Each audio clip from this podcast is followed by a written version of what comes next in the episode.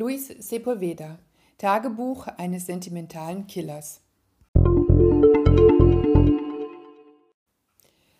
Eigentlich hätte das alles nicht passieren dürfen. Der namenlose Killer, Mitte 40, hatte sich schon vor Jahren in eine hübsche, deutlich jüngere Französin verliebt.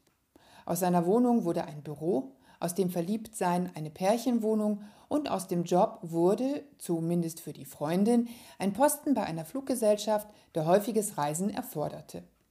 Alles ein No-Go für einen Profikiller. Und dann kommt ein neuer Auftrag und alles wird noch schlimmer. Das weiß der Leser schon von der ersten Seite dieses schmalen Romans von Luis Sepulveda an, der 1997 erstmals erschien und nun in neuer Übersetzung im Kamper Verlag vorliegt.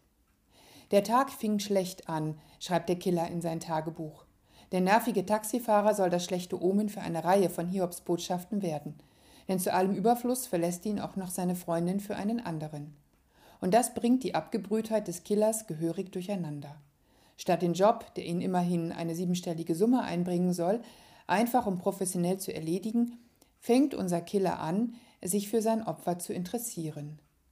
Warum soll der Mann sterben? Wer ist er überhaupt?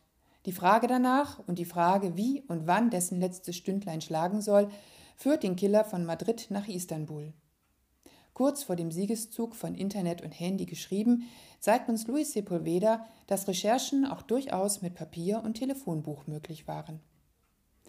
Lakonisch im Ton dröselt der Autor die Gedanken seines sentimentalen Helden auf.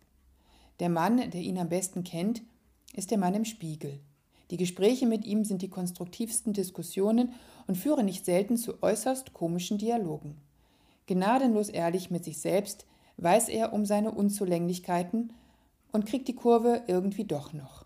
Denn Profi bleibt Profi. Luis Sepulveda starb in diesem Jahr im Alter von 70 Jahren an Covid-19. Dass das Tagebuch eines, eines sentimentalen Killers just zu diesem Zeitpunkt neu herauskommt, ist eine schöne Würdigung. Luis Sepulveda, Tagebuch eines sentimentalen Killers aus dem chilenischen Spanisch von Willi Zurbrüggen, Kamper Verlag, Zürich 2020.